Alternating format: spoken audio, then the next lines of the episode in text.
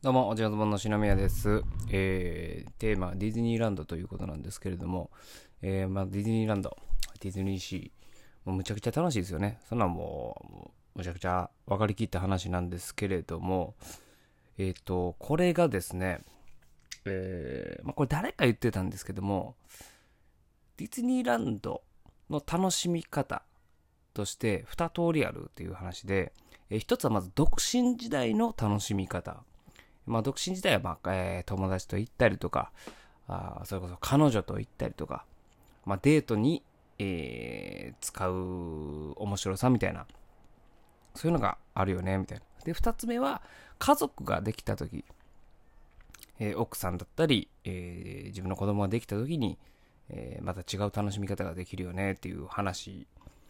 を誰かがしてたんですよ。で、ああ、そうか、みたいな感じで。で、まあ僕もですね、まあ子供できまして、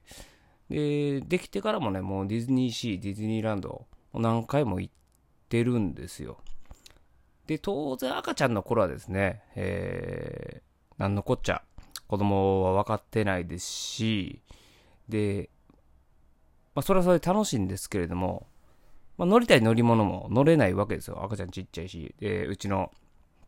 奥さんはですね、怖いもの嫌いなんで、絶叫系嫌いなんで。で、まあ最初の方行った時なんか、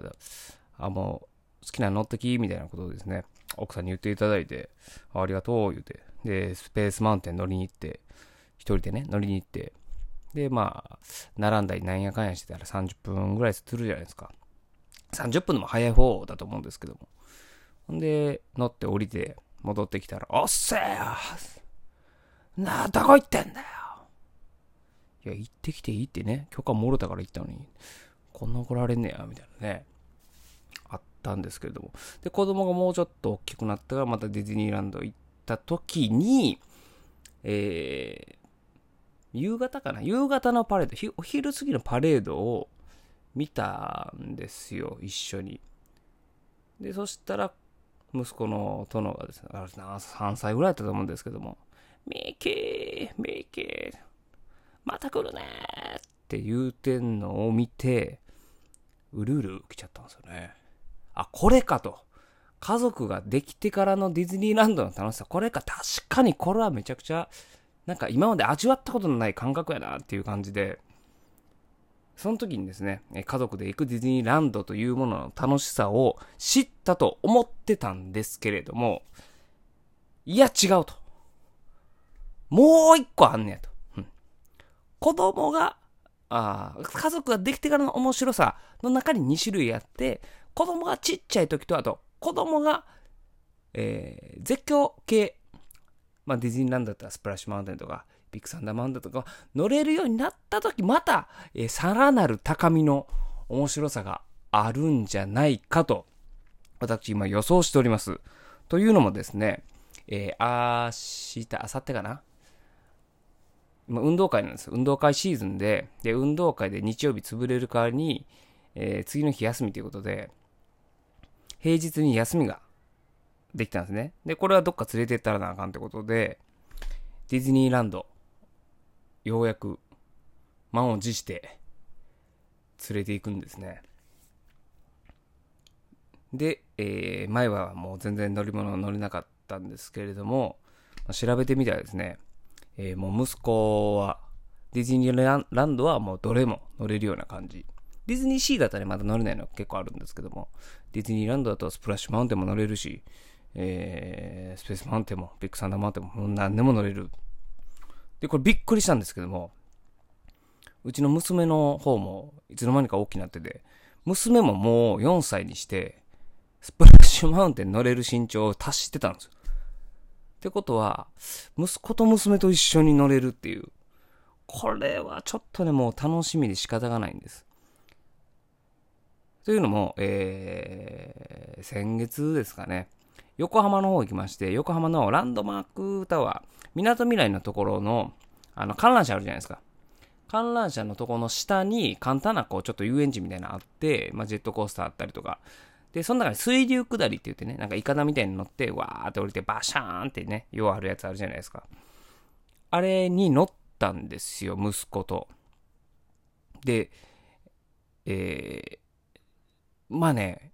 意外と急なんですよ。なんかね、その、なんですか、遊園地のじゃないから、ちょっと舐めてるとこもあったんですけども、いやいや、結構な傾斜やし、怖そうだな、みたいな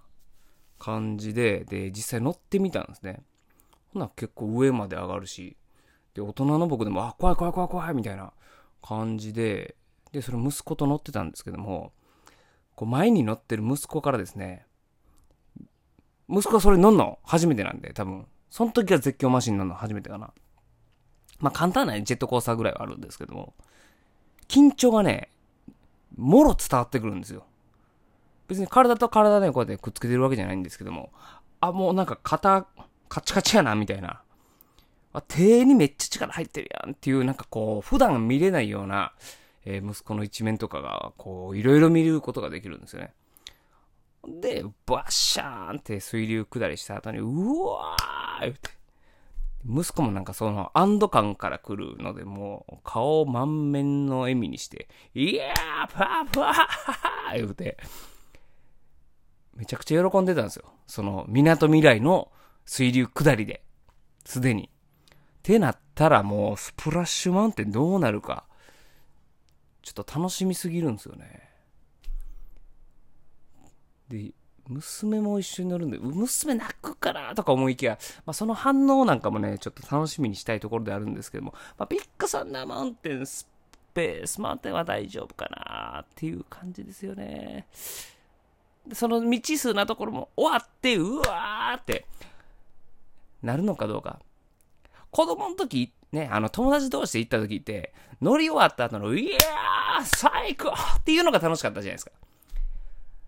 でもいつしかね、こうなんか、あのー、デートで行くと、終わったですね、あ、楽しかったね、次何乗る？みたいな、なんかこうちょっとね、スカしちゃうところとかあったりして、あの、無邪気なですね、もう乗り終わって、俺たち次何乗る？いや、さっきのもの、うわー！ってね、何も面白いことないんですよ。誰かなんかおもろいこと言うてるわけじゃないんですけども、もうなんか乗り終わった時、うえー！ひゃひゃって言ってるあの感じを、もう一度それを自分の、えー、子供我が子と一緒にですね味わえるのはなんかすごい嬉しいなという感じでございます。はい。あこれかとだからディズニーランドの楽しみ方って実はいっぱいあるんですよね年代ごとにで、まあ、言うてもねもう息子6歳でしょ